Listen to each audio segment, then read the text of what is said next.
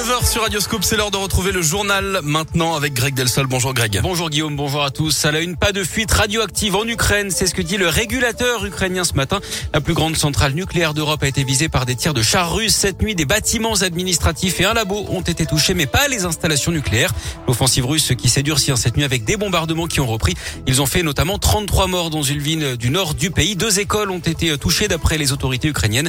Ce matin, les députés russes ont adopté un texte punissant de prison ceux qui divulguent des informations, je cite, mensongères sur l'armée. Hier, Emmanuel Macron, lui, s'est montré très pessimiste après son appel téléphonique à Vladimir Poutine. Le pire est à venir, redoute le président français. Emmanuel Macron qui a d'ailleurs officialisé hier sa candidature à la présidentielle dans une lettre aux Français.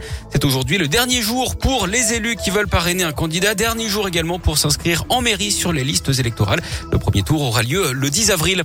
En bref, également cette bonne nouvelle, la fin du masque, ce sera pour le 14 mars dans les écoles et tous les lieux clos sauf les transports et les établissements de santé. C'est ce qu'annonçait hier Jean Castex, le Premier ministre.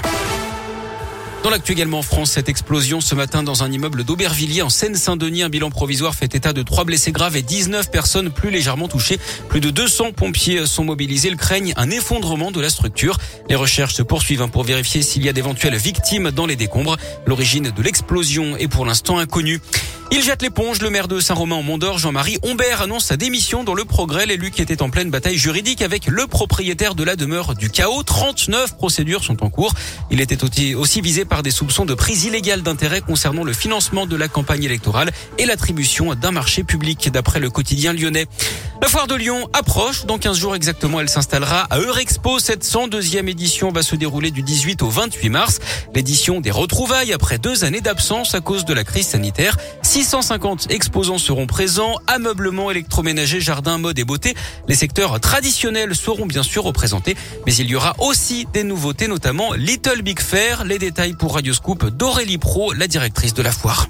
C'est un, village market dédié aux artistes et euh, aux créateurs qui euh, va se tenir pendant les 11 jours de la foire. Donc on va retrouver des artistes euh, qui vont venir faire des live painting, des tatoueurs sans rendez-vous, des fresques participatives avec toute une offre de créateurs et d'acteurs locaux en fait qui vont venir présenter leurs créations. Un espace food court aussi dans un esprit guinguette. Donc vraiment un espace qui casse vraiment les codes de la foire traditionnelle. Et pour les familles, le salon Baby et Kid Expo auront lieu les 19 et 20 mars. On notera également la présence du village de l'artisanat avec une soixantaine d'entreprises et le casting The Voice et The Voice Kids le 27 mars. Plus d'infos sur radioscoop.com.